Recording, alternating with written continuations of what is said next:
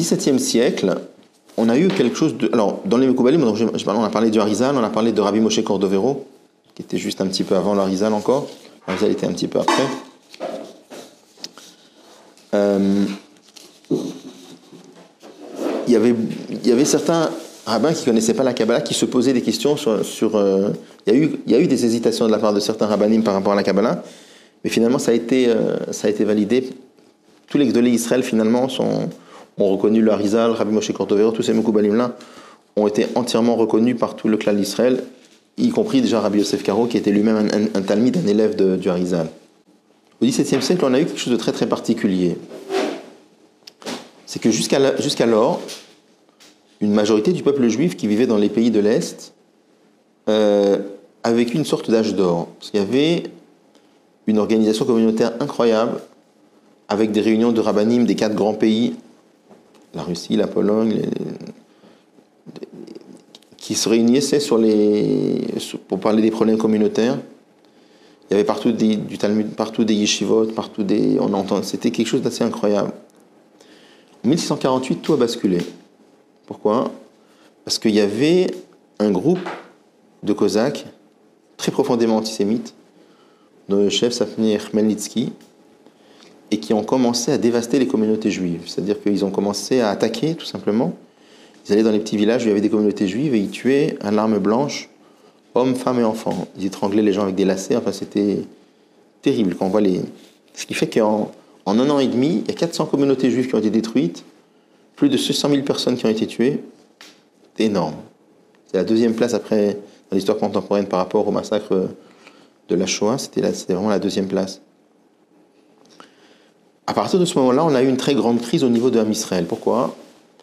Parce que jusqu'à présent, les Juifs étaient toujours lettrés, on va dire, à 99%. Les Juifs savaient lire et écrire, tout le monde. Ça n'existait pas des Juifs. Parce que la première mitzvah de la Torah, c'est d'enseigner aux enfants. Donc tout le monde savait lire et écrire. À partir de là, on a eu énormément d'orphelins, énormément d'enfants qui avaient perdu leurs parents. Beaucoup de Juifs ont dû quitter les petits villages parce que là-bas, ils étaient exposés aux attaques des Cosaques et ils sont partis habiter dans les, dans les grandes villes où ils étaient moins exposés aux attaques de Cosaques. Et c'est là qu'on a commencé à avoir une véritable crise. Il y avait beaucoup, beaucoup de, juifs qui n'avaient pas eu les possibilités d'étudier. Et donc les gens devaient subvenir à leurs besoins. Les gens travaillaient très très jeunes. Et c'est là que donc on a eu au niveau du peuple juif, il y avait carrément il y avait tout un groupe de juifs, une certaine élite du peuple juif qui sont restés toujours dans l'étude de la Torah. Il y avait toute une partie du peuple juif qui avait beaucoup souffert et qui n'avait pas de très grandes connaissances. Dans un premier temps, les, rabbins avaient essayé de faire quelque chose, mais ils ont été très rapidement débordés par la tâche. Et après, c'est l'inverse qui s'est produit. Il y avait, on raconte carrément, il y avait des, villes en Pologne dans lesquelles il y avait la synagogue des érudits et il y avait la synagogue des juifs simples. Et il y avait des situations dans lesquelles les juifs simples n'avaient pas le droit de mettre les pieds dans la synagogue des érudits. Il y avait une sorte, ça s'est passé à l'envers, il y a eu une sorte de mépris de, la part des érudits envers les juifs simples. Et c'est à cette période qu'Akadosh Baruch Hu a envoyé la Neshama de Rabbi Israël Baal Tov. Rabbi Israël Baal Tov lui-même, il a toute une histoire. Comment, à l'âge de, 15 ans, il est devenu le chef spirituel des Tzadikim Nistarim. Les Tzadikim Nistarim, c'était des gens qui avaient un niveau spirituel très très élevé, mais euh, qui étaient souvent habillés comme des gens simples et cachaient volontairement leurs connaissances. Et ils allaient de ville en ville, de village en village pour motiver les gens à l'étude de la Torah. Ce qu'a fait Rabbi Israël Baal Shem Tov, c'est qu'il a commencé. Alors lui-même, il a appris, il a eu, il, a eu le dévoilement de Achia Shiloni, c'était un des Nevi'im, qui est venu lui enseigner certaines parties profondes de la Torah. Et il a commencé donc à dévoiler des thèmes euh, qui donnaient beaucoup de courage aux gens, qui motivaient les gens à l'étude de la Torah, mais qui semblaient complètement révolutionnaires. Exemple de choses qu'il disait, par exemple, il expliquait que Akadosh Baruch aime tous les juifs, même des juifs, alors que les gens s'imaginaient que Dieu aime que les érudits. Dire que Akadosh Baruch aime un juif simple, c'était à l'époque, c'était une révolution. Donc, euh, il expliquait que Akadosh Baruch aime tous les juifs. Il parlait beaucoup de l'importance de la simcha, de la joie. Et ce qui fait que, tout doucement, tout doucement, en dévoilant ces thèmes-là, je, résume, mais il y, avait, énormément de thèmes qui dévoilaient. Il a réussi à motiver euh, une très très grande partie du, peuple juif à revenir à une vraie étude de la Torah. Donc là, on a eu les ferments de ce qu'on appelait la chassidoute. La chassidoute, en fait, c'est une partie de la Torah qui touche la neshama très très fort. Euh, et le but, c'était vraiment de, de contrecarrer tous ces problèmes qu'on a eus et surtout de solutionner cette euh, sorte de scission qu'on a eue entre, d'un côté, les, érudits et de l'autre côté, les, juifs simples. Et c'est comme ça que vraiment, à la fin du, du, 19e siècle, les chassidim, ça représentait presque une, presque une majorité de, au niveau dans les, pays de l'Est. C'était, c'était pas simplement un petit groupe, c'était énorme. Le Baal lui-même a eu beaucoup d'élèves. Il a eu d'abord le Magui de Mezrich, qui ont continué à développer ces thèmes, ces parties de la Torah qui touchent très très fort la Neshama. Et ensuite, on a eu donc Rabbi Shneur de Liadi, qui a continué encore de révéler ces textes-là, cette partie de la Torah, mais avec, lui, il a voulu à ce que ce soit de façon que ça pénètre l'intellect. C'est-à-dire que le Baal Shem Tov et le Magid, c'était souvent des mots qui touchaient le cœur. Ça donnait des sentiments très très forts. Le Zaken a voulu absolument que non seulement ce soit quelque chose qui touche le cœur, mais qu'en plus, ce soit quelque chose qui pénètre l'intellect aussi, donc soit quelque chose, quelque chose de très très structuré sur le plan intellectuel. Au même moment, on a eu ce qu'on appelle le développement de l'Aït Nakdoud, c'est-à-dire des gens qui se sont opposés au chassidisme. Pourquoi? Parce que, étant donné que les textes, les, notions que le Baal révélait semblaient un peu révolutionnaires, il y a eu un mouvement de méfiance. Et de méfiance d'autant plus qu'avant cela, on avait eu l'histoire de Shabtai c'était un peu avant les massacres de Khmelnytsky. C'était un homme qui s'était fait passer pour le Mashiach. Et finalement, il s'est converti à l'islam. Donc c'était. Alors, l'histoire de Shabtai je précise aussi, c'était une grande partie du peuple qui avait adhéré à ces idées, mais pas les rabbinim. D'accord Les rabbinim n'avaient pas adhéré à ça. Mais au niveau du peuple, il y a des gens qui avaient, qui avaient suivi. Et à la fin, il s'est converti à l'islam. Donc après cette histoire-là, dès que quelque chose semblait un peu nouveau, révolutionnaire, on n'aimait pas, il y avait un mouvement de recul. Bon. La marloquette a été envenimée par le, problème de la Haskala. Si vous connaissez au niveau de l'histoire juive, la Haskala, c'était les, ferments de la, des mouvements libéraux d'aujourd'hui. C'était donc Mendelssohn en Allemagne qui a commencé à créer euh, une façon d'étudier la Torah de façon très euh, euh, style étude de texte, comme on le fait quand vous avez les études qu'on fait à l'école, études de texte, analyse de texte, grammaire. Alors, c'est pas une contradiction la grammaire, mais c'était avec ses idées à lui. Alors, même si lui, il mettait les tefilines, mais ça a fait une catastrophe. Donc, il y avait une yeshiva à Berlin, c'était ce qu'on appelait les maskilim, et il y avait une vraie. Ils ont vraiment cherché à à lutter contre les juifs orthodoxes. Alors, ils avaient vu que, par exemple, au niveau de, de l'Aïshva du Gaon de Vilna, par exemple, ils avaient réussi à détourner beaucoup de, de Bachurim et les amener dans l'Aïshva à Berlin. Mais chez les Hasidim, ça marchait pas du tout. Donc, ils avaient vu que finalement, pour arriver à faire quelque chose, il faut envenimer la marque entre les Hasidim et les Mitnagdim. Qu'est-ce qu'ils ont fait? Il y a eu des gens qui ont témoigné au Gaon de Vilna qu'ils ont vu des Hasidim profaner Shabbat ou qu'ils ont vu des chassidim manger le jour de Tisha B'Av. À partir de là, donc le, le Gaon de Vina avait fait des interdictions, il interdiction de se marier avec un chassid, interdiction de boire du vin s'ils l'ont touché, etc. Bon. Et les chassidim avaient énormément souffert à cette époque-là. Il y a toute une lettre de Rabbi Zaman de Liadi, dans laquelle il écrit à ses chassidim, et il dit qu'il ne faut pas en vouloir au Gaon de Vilna, parce que lui, ils ont beaucoup souffert. Il a dit qu'il il dit il a agi d'après les règles de la Torah. Pourquoi? Parce qu'à partir du moment où il a eu des témoignages de gens qui semblaient kshérim et qui lui ont dit qu'ils ont vu des chassidim euh, profaner Shabbat, eh ben, il a eu raison.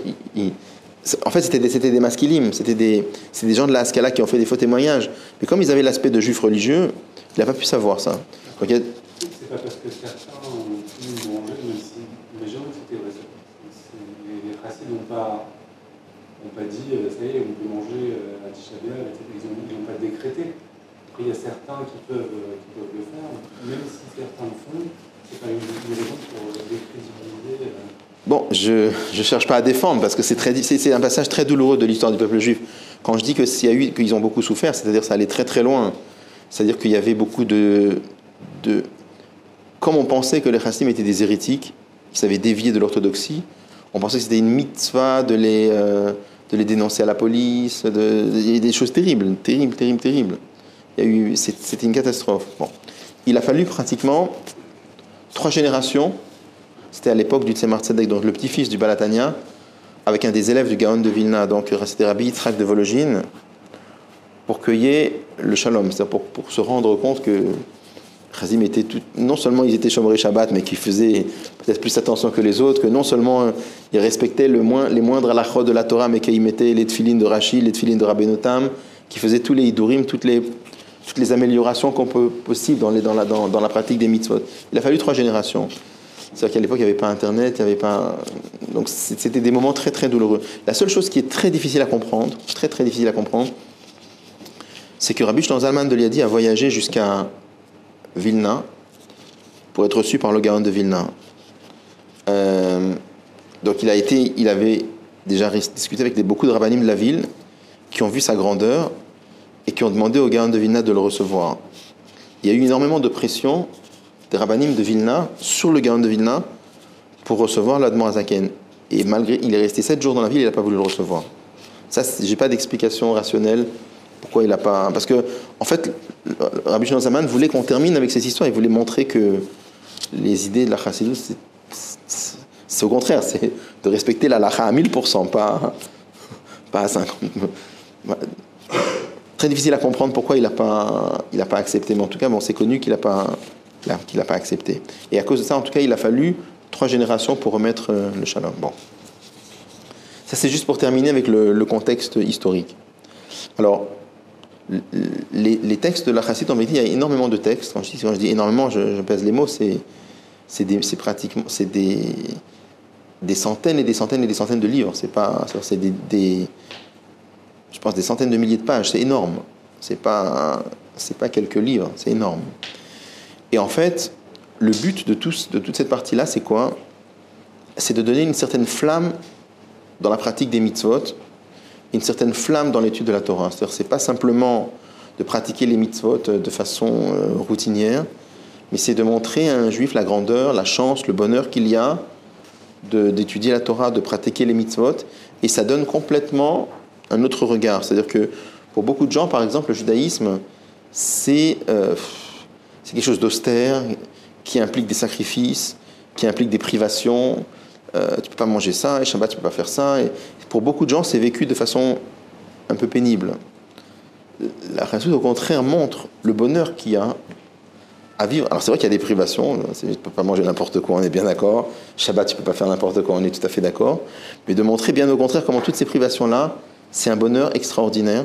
Ça permet à la Neshama de, se, de, de s'élever, etc. Bon, ça c'est pour simplifier. Alors là, ce qu'on a ici, c'est une des, œuvres de base de, la chassidut qu'on appelle le Tanya. C'est ça qu'on va commencer, qu'on peut, commencer maintenant. Alors, c'est faire l'écouter à Marim. C'est un, un, livre de mot à mot de rassemblement de paroles.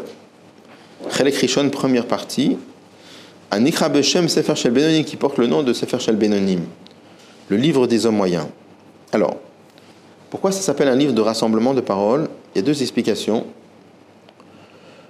L'une, c'est que c'est une grande modestie de la part d'Edmond Azaken de dire que ce qu'il a écrit là, ça vient pas de lui, mais il a ramassé de, ses maîtres. Et on, verra, il, s'est basé sur, sur, ses maîtres, on, en parlera après. C'était le Baal et le Magui de Mezrich. Et aussi, il y a aussi beaucoup de choses qui sont basées sur le Rambam et le Maharal de Prague. Mais à part ça, le pshat simple, quand il dit l'écouter à Marim, c'est parce que pendant des années des années, il y a des juifs qui venaient le voir, lui demandaient comment est-ce qu'il faut servir Dieu, comment est-ce qu'il faut, comment est-ce qu'on peut faire pour prier avec Havana, comment est-ce qu'on peut faire pour, pour étudier avec, avec chaleur, avec flamme, avec enthousiasme. Et il a répondu aux questions que les gens avaient pendant des années des années. Et après, il a fait un livre dans lequel il a consigné tous les conseils qu'il a donnés pendant des années. Et pour ça qu'il appelle rassemblement de paroles, c'est un peu, il a rassemblé toutes ces paroles tous ces conseils qu'il a donnés à des gens pendant des années. Et après, il écrit dans la préface du livre c'est plus, plus la peine de venir me voir pour me poser des questions. J'ai tout mis dans le livre. Et si vous l'étudiez, vous trouverez des réponses aux questions que vous vous posez. Et si vous ne trouvez pas, alors demandez aux au, rabbinim de votre ville qui vous aident à trouver leurs réponses dans le livre. Ça, c'est ce qu'il écrit lui-même dans la préface. Alors il appelle ça Sefer Shabenanim, le, le livre des hommes moyens, parce qu'on va voir que le, le but de cette première partie, c'est d'expliquer qu'est-ce que qu'on appelle dans la Gemara un homme moyen. Melukat Mipis Farim ou Mipis Ofrim, donc il, est, il a été ramassé à partir de livres et d'écrivains. Alors les, les, les, écrivains, c'est des gens, c'est ses maîtres, c'est le Maguide de Mezrich et le Baal Tov. Et les livres, c'est le Rambam et le Maral de Prague. Que Doché Elion, d'une très grande sainteté, Nishmatan Eden, dans la Neshama était Gan Eden. Mais Youssad, il est basé à la pasuk sur le verset de la Torah, qui me'od, la soto. Car la chose est proche de toi, très proche de toi, dans ta bouche et dans ton cœur pour la faire. De quelle chose il s'agit? On parle là-bas de respecter Torah et mitzvot. La Torah nous dit que respecter Torah et mitzvot, c'est adavar me'od. C'est très proche, c'est c'est très facile pour n'importe quel juif, dans ta bouche, dans ton cœur, pour le faire. Donc, la bouche, c'est la parole, le cœur, c'est le symbole de la pensée, et le faire, c'est l'action. Donc, c'est très facile de servir Dieu en pensée, parole, action. À part ça, on verra que quand il dit Bilvafra, ton cœur, c'est pas que la pensée, c'est vraiment le cœur, c'est vraiment avec un sentiment du cœur. C'est-à-dire qu'il verra qu'il va, il va nous expliquer comment c'est facile pour chaque juif de servir Dieu en pensée, parole, action, et avec un sentiment du cœur, c'est-à-dire avec l'amour de Dieu, avec la crainte de Dieu. Le Vaer Etev, donc le but du livre, c'est d'expliquer clairement Me'od. Comment est-ce que c'est tellement proche? Parce que la Torah, elle a dire que c'est très facile. Il dit quand on réfléchit, ça n'a pas l'air si facile que ça. Donc il veut expliquer comment c'est facile, comment c'est proche.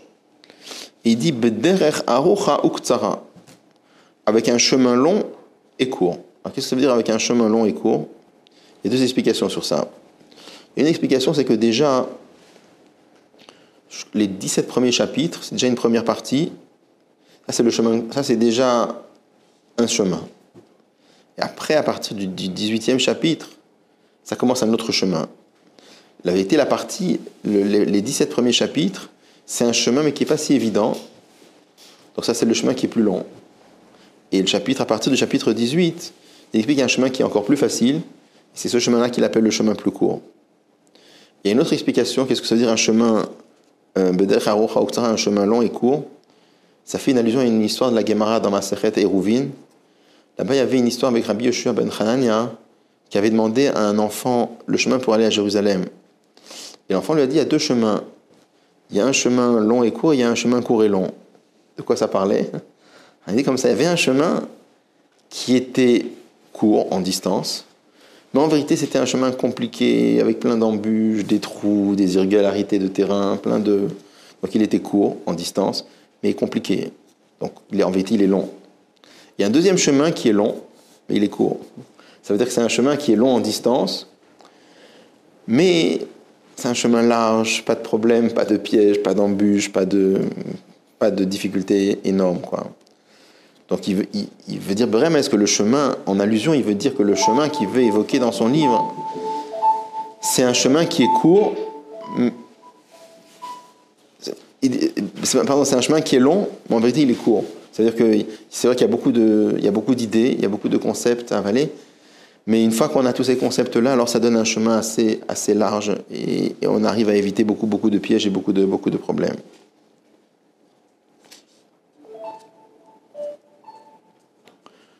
Avec un chemin long et court, Bezrat Hashem avec l'aide de d'Akadosh Baruch béni soit-il.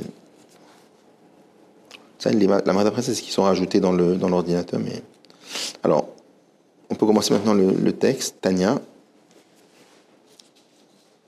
Alors Tanya, ça veut dire on a enseigné dans une braïta. Alors on parlait des Mishnayot. Je vous ai parlé aussi des braïtot qui n'ont pas été rentrés dans la Mishnah.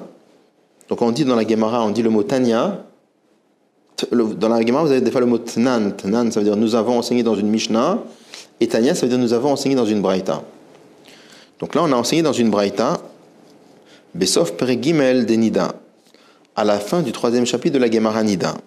Qu'est-ce qu'on nous dit là-bas? Mashbi Moto, on le fait jurer, Tei tzadik, que tu sois un tzadik, Ve'al racha, et ne sois pas un rachat. De quoi on parle là-bas? Là-bas, la Gemara raconte qu'avant la naissance de l'enfant, avant que la Neshama descende dans ce monde-là, on le fait jurer que tu sois tzaddik et que tu sois pas un rachat, que tu sois pas méchant. Après, une deuxième chose qu'on lui dit, va olam kulo omrim tzaddikata, et même si tout le monde te dit que tu es un tzaddik, heye be'enecha, soit à tes yeux, rachat comme un rachat. Donc jusqu'à là, c'est le texte de la Braïta en Maseret Nida. Donc on nous dit, on le fait jurer soit tzaddik et soit pas rachat, et si, même si le monde entier te dit que tu es tzaddik, toi, considère-toi comme un rachat. Donc là, maintenant, il va commencer à poser des questions sur cette braïta et montrer que la braïta, elle n'est pas tellement compréhensible pour plusieurs raisons.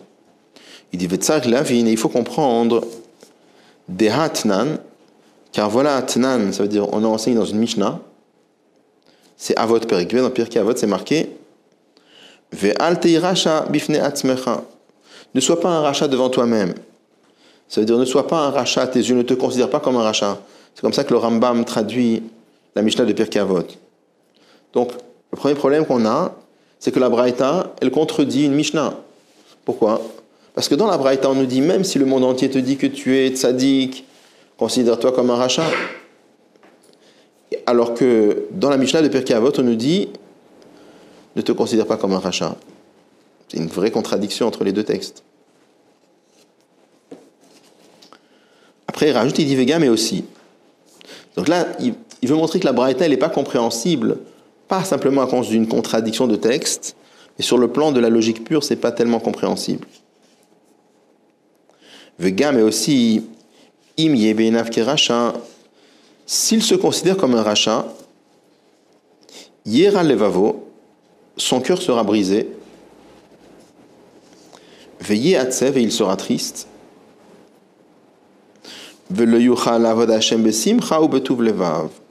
il ne pourra pas servir Dieu avec la joie et un bon cœur. Il dit comme ça. Il cette braïta qui nous dit, la braïta de Maseret Nida, qui nous dit, même si le monde entier te dit que tu es dit considère comme un rachat, il dit comment on peut conseiller, comment on peut avoir un passage dans la Torah qui conseille à un juif de se considérer comme un rachat? Il dit, si le juif se considère comme un rachat, il va être triste. Et s'il est triste, s'il est sincère, s'il se considère vraiment comme un rachat, il va être triste. Et s'il est triste, il ne pourra pas servir Dieu avec la joie et, le bon cœur. Et après, il rajoute et dit Et si maintenant quelqu'un n'a pas le cœur brisé en se disant je suis un rachat, il n'a pas le cœur brisé, mais ben, c'est encore pire. Parce que si le monsieur se dit je suis rachat et ça ne lui fait rien, alors c'est très grave. Yachol avoli des il peut arriver à la légèreté, C'est quoi la légèreté? C'est quelqu'un il se dit bon je suis rachat puis ça ne lui fait rien. Eh ben, ça fait quoi? Ben, Ça fait une avéra de plus, une avéra de moins, c'est pas grave.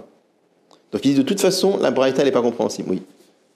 D'un côté, c'est pas aux yeux des autres et aux yeux de soi-même. Aux yeux de soi-même, on peut se considérer comme un parachat, mais vis-à-vis des, autres, c'est, le contraire. C'est pour, pour euh, s'éloigner du cavode que les autres nous font. Là, le problème, c'est que dans, les deux cas, dans les deux textes, on parle par rapport à ne Là, on nous dit, même si le monde entier te dit que tu es un tzaddik, sois à tes yeux comme un rachat. Donc, d'accord? Et l'autre nous dit, ne sois pas un rachat devant toi-même. Donc, les deux textes parlent devant soi-même, on ne parle pas devant les autres. Donc, on a un vrai problème. D'accord? Bon. Alors, on verra que toute la moitié, un peu plus que la moitié du premier chapitre, on va poser que des questions. Parce qu'après, il va introduire un certain nombre de notions et euh, c'est beaucoup plus tard, c'est à partir du chapitre 10 qu'on va commencer à donner des éléments de réponse. Donc là, on va poser plein de questions en vérité, on va introduire plein de notions fondamentales, et c'est dans, quelques chapitres qu'on va commencer à donner déjà les premiers éléments de réponse.